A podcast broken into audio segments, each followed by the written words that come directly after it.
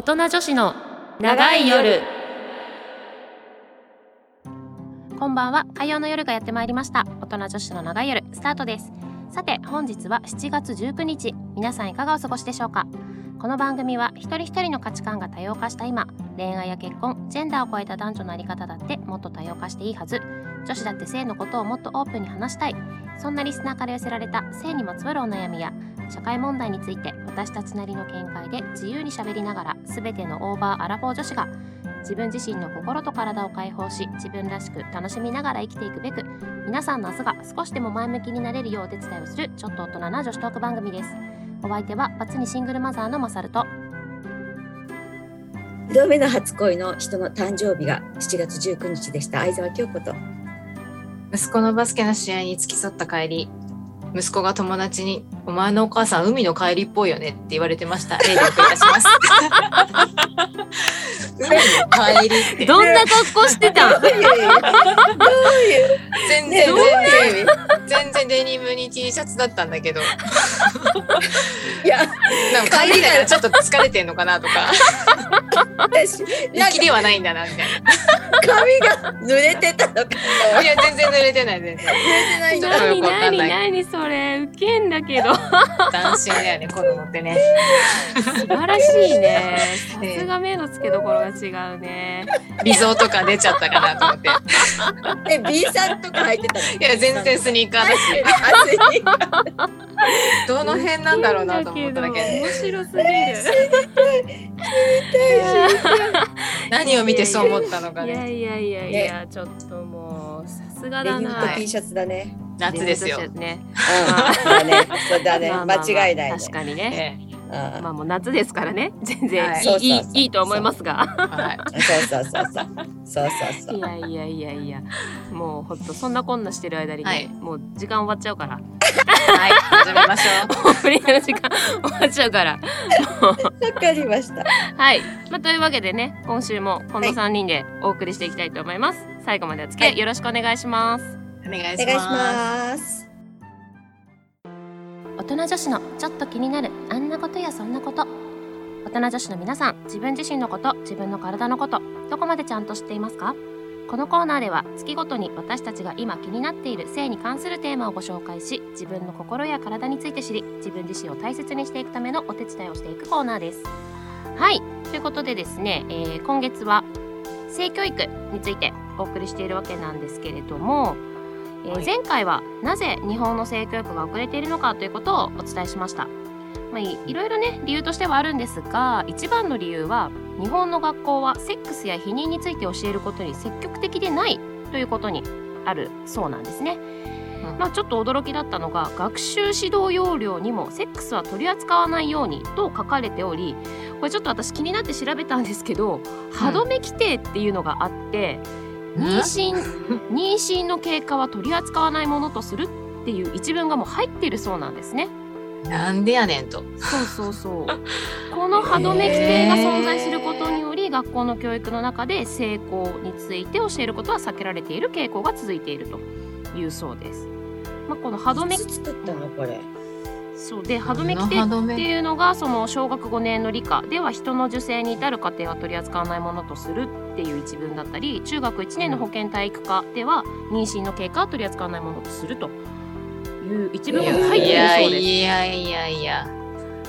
びっくりだよね。いやそうそう。いや。ねいやちょっとググっちゃうこれ。歯止め規定っていつできたやつなのこれちょっと今文科省に電話したいよ。本当だよね。じゃああの皆さん収録終わった後にそれぞれで。はい。まあ、ということで、えまあ、学校で教えられないならじゃあ誰が教えるんじゃいと。まあこれはもう私たちがお伝えするべきではないかと。もうね使命をね感じておりますけれども、なのでまあ今日はね子どものその理解度に応じた正しい性教育の知識についてお話ししていきたいなと思います。うんうん。よし、いやーそう。よし。冒頭しこ い。バッチリね。レちゃんバッバチリバッチリね。そう。はい。そう。なんですよ。まあそもそもね、その正しい性教育の知識はなぜ必要かっていう、まあ、原点に立ち戻りますと、まあいろいろこうね目的はあるんですが近年で言うとやはり子供を狙った性犯罪や性被害の話が絶えないですよね。もし自分の子供が学校などでトラブルに巻き込まれたり問題を起こしてしまったらと考えると目を背けてはいけない重要な課題となっていますしかし先ほどもお伝えした通り学校では性について十分に教えてはくれないんですねなので親が子供の命を守るために親が性について子供と話せることはとても大事なのですということなのでやっぱね自分の身は自分で守んなきゃいけないですからね。うん。まずいや本当だよ。だって本当だよ。怖いよ。なんかいろんな被害があるからさ、ね、そう。そうなんですよ。なのでやっぱりその性については段階を経て伝えていくことがポイントではあるんですけれども、まあ、最近ではね幼少期から性教育をっていう話はあったりしますが、まあ、別に幼少期過ぎたから遅いってわけではなくって子供がやはり34歳の頃であるとトイレトレーニングが一応終わっていて自分でトイレに行くようになると。そうすると親ではなく自分で後始末をするようになることで生活上自分の体を客観視するようになるんですね。そして言葉を知り学習を始めることができる年齢に34歳っていうのはなるわけなので子どもの発達には個人差があるので一概に何歳とは言えないですがコミュニケーションを取ることができるという意味でこの34歳頃が適切な時期と言われているそうなんですね。まあね相手子供もちゃんとね理解ができてないとダメなことなのでそこはねうんきちんとあの子供の理解度だったり、まあ、状況をね見て伝えることが大事ではあるんですがまずその性教育で絶対伝えなきゃいけないっていうのが口胸性器お尻、まあ、いわゆるプライベートゾーンと言われる部分ですね。その部分は自分だけが触っていい大切なところで自分以外の人にさらわ触らせないところですと。また人のものも触ってはいけないよと。いうことはきちんと伝えるべきですね。そしてさらに触ろうとする人にはきっぱり嫌ということ。もし触られてしまったらお父さんやお母さんに伝えてほしいときちんと話すこと、まあ、これが大事ですということなんですが実はこの口っていうのが結構問題だったりして口は性器官として被害の対象になっているそうなんですね。キスをされるということもありますが性器を加えさせられる子供の性器を舌で舐めるという行為を含め性加害行為の30%以上が親によるものと言われ就学すると教師からされるケースもあるそうです問題なのは子供がそれを性被害と気づかず可愛がられていると思わされていることなんですね。なのでそれは違うんだよとしっかり教えていく必要があるということなんですが。いや恐ろしいね。恐ろしい。ー恐ろしいけど教える親がさ、うん。そんなことしてっちゃっていう話じゃん。それもありますよね30%以上が親って怖いね。とねいや怖いそよ。うでもこれそう大事なのがやっぱり触ろうとする人にはきっぱり嫌ってちゃんと言うこと？これがね後々性的同意にもつながると思うんですけども、プライベートゾーンの話は伝えられてもちゃんと嫌なことは嫌って言うんだよっていうことを伝えられていない親はあまり多くない気がするんですよね。うんまあ、基本的なことなんですけどこれは非常に大事なことなので改めてこれはちゃんとね伝えていかなきゃいけないかなと思うんですけれどもうん。いかがでしょうか京子さん。いやいやいやそのねうん。どうしても自分が女だからさ女の子の被害っていうのをさ、うん感じ何？考えちゃうんだよね。うん。でそのなんだろうお女性をさうん。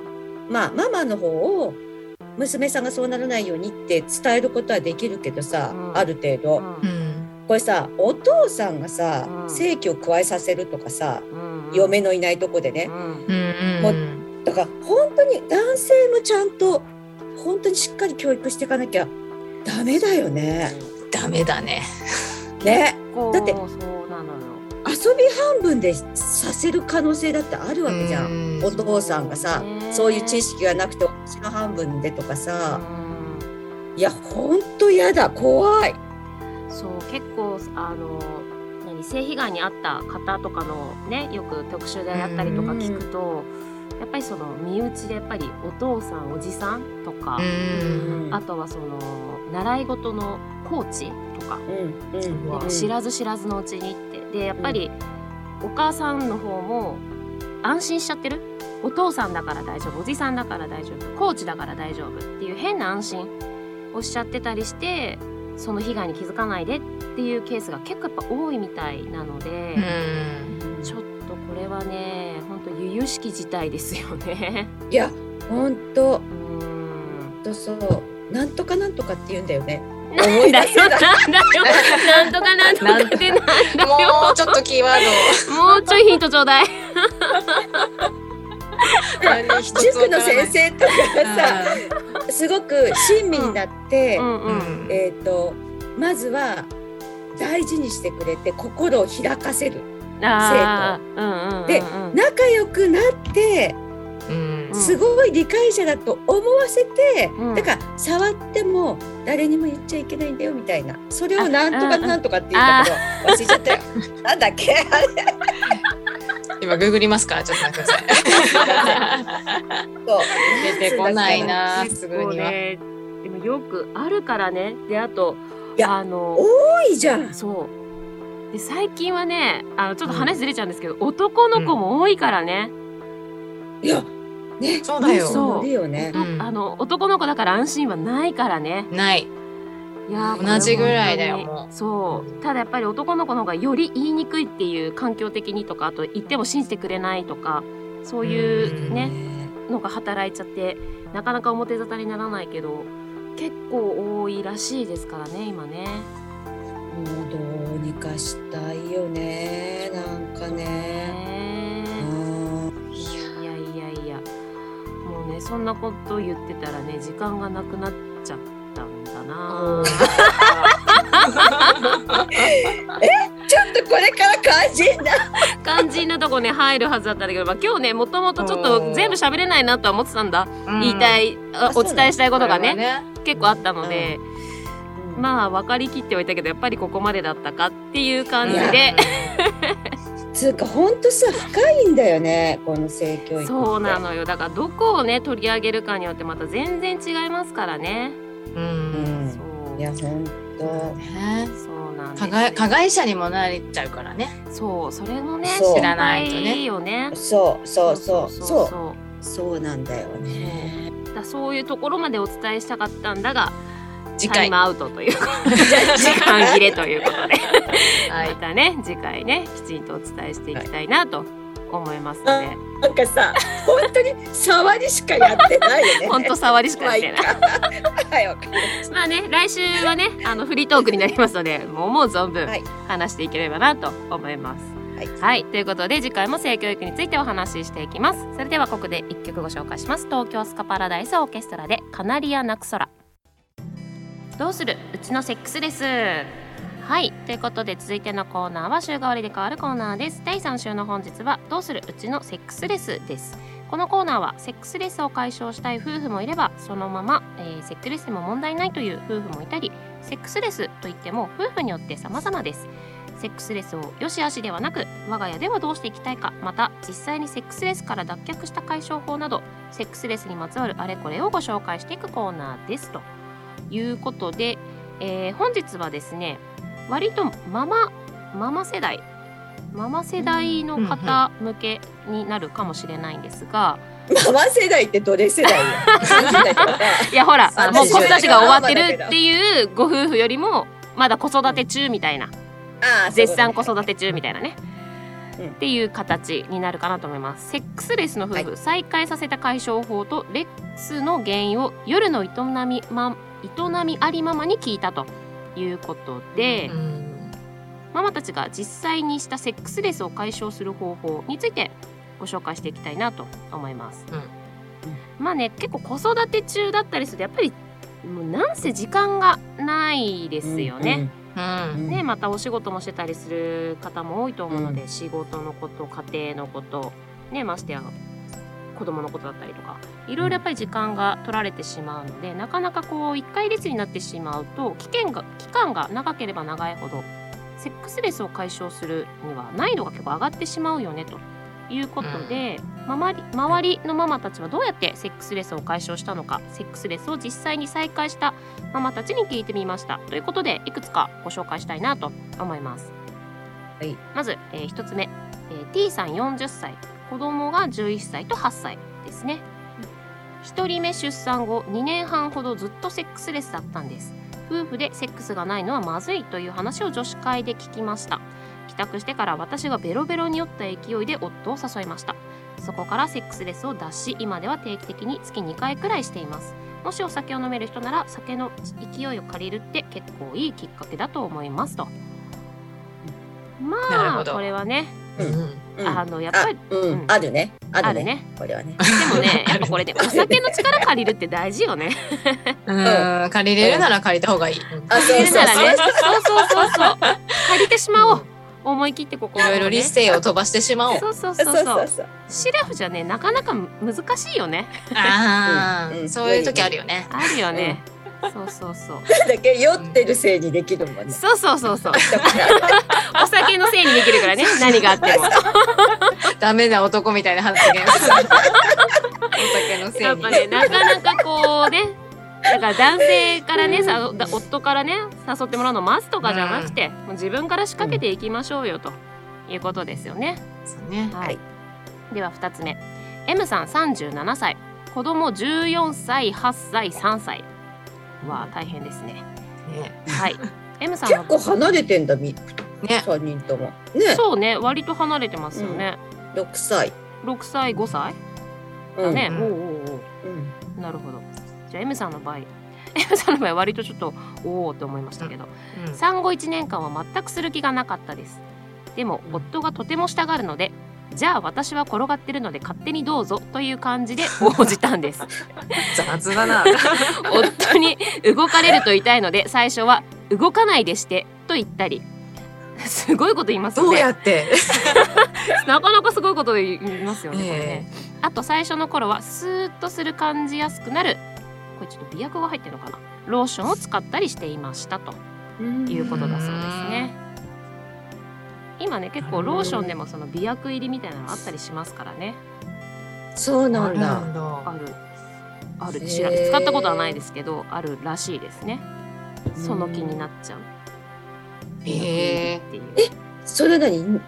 何？香りを嗅ぐとってこと？じゃなくて？かつける？ま香りもあるんでしょうけどそういう成分がこう脳に作用してもうその気になってどんどんこう脱ぎたくなっちゃうとか。だ体がほって熱くなるとかって言いますよねよく。熱い。あ光電気じゃなくて。光電気じゃなくて。じゃなくてね。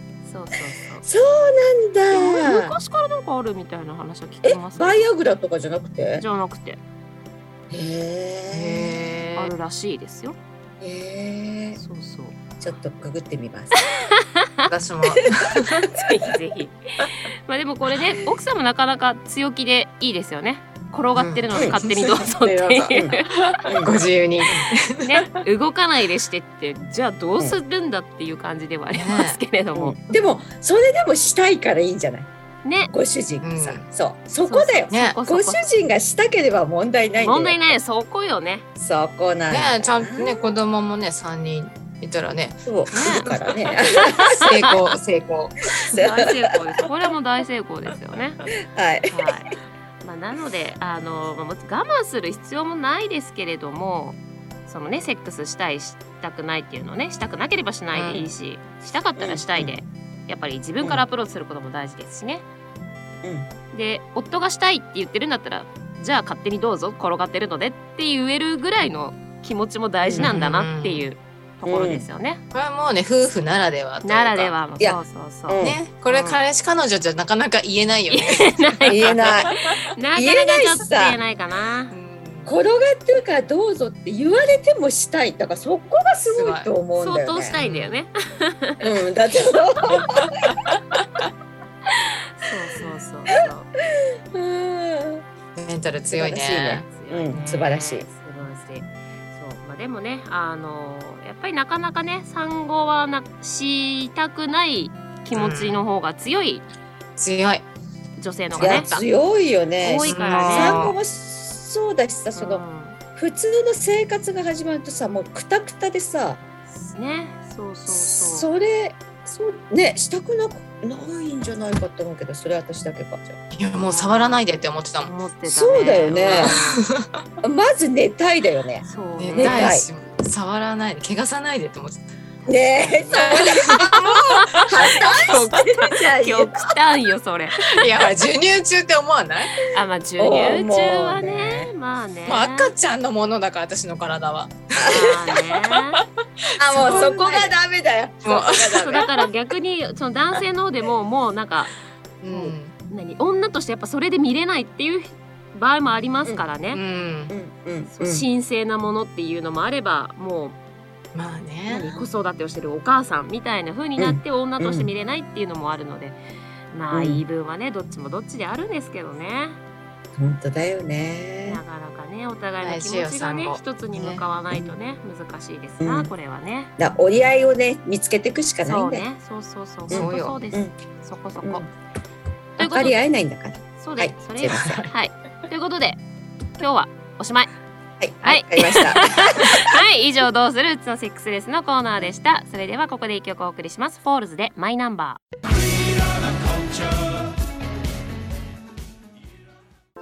そろそろお別れの時間がやってまいりました。この番組ではメールを募集しております。宛先は音女アットマークミュージックハイフンバンカードットコム。なお、ミュージックバンカーで検索するとミュージックバンカー公式ウェブサイトトップページのラジオ番組一覧に宛先へのリンクがございますので、こちらからも送信が可能です。お名前、コーナー名を忘れずにお書きください。はい、えー、私たちはメブロにて大人女子の長い夜というブログをやっております。そちらもぜひ検索してみてください。番組ホームページの Facebook からもアクセスが可能です。えーそちらのブログ内で企業女子を応援しますという、えー告知をしております。あなたのお仕事やイベントなどラジオでご紹介してみませんか？詳細はアメブロにてご確認ください。その他、Twitter、インスタ、気まぐれに更新しております。はい、ということで本日の週、えー放送以上となりますが、いかがでしたでしょうか、のこさん。まあ触りの部分しか話せなかった感じですね。本当ね、本当だよ、触りも触りよ。いうかさボリューミーすぎるんだよね。そうなんだよね、毎回ね、話題に対してね。そうそうそう。うん。そう。だからそれだけ課題も多いっていうことだと思います。そうですね。まずね、はい。その日本の学校教育の置かれてるね、現状もね、うん。問題ですからね。うんはい、そうね。はい、りっちゃんどうでした？もうね、まさに思春期の息子がおりますそうので、だよね。非常にタイムリーな話題です。いや本当だよね。そう今月はそううんな。のでちょっとね、やっぱ段階を踏んで伝えなきゃいけないので、やっぱそこちらもねうん伝える側も難しいことはあるんですけれども、まあでもね学校で教えてくれないんだから伝えるしかないよね。いやそうだよねねでも子供たちの中ではもう疑問でしょうがないわけ。ね、そうだよね、うん、もう毎日そんな話してるからね子供同士で。五、ね、年生。ああ。だからもう受精から受精は知ったからどうやって受精するんだっていう話ですよ。そうだよ。でなんとなく知ってるからそれを大人の口から言わせたい的な、ね。そうそうそうそうそうそうそう。答えてやりましたよ私は。そうだよ大事大事。本当そうよ。なのでね、またちょっと来週はあのー時間をかけてじっくりお話をしていきたいなと思いますので、はいはい、心してよろしくお願いします。承知いたしました。はい、ということで今週はここまでです。来週もどうぞお楽しみに。お相手はまさると。相沢京子とレイでした。それではそれではまた来週。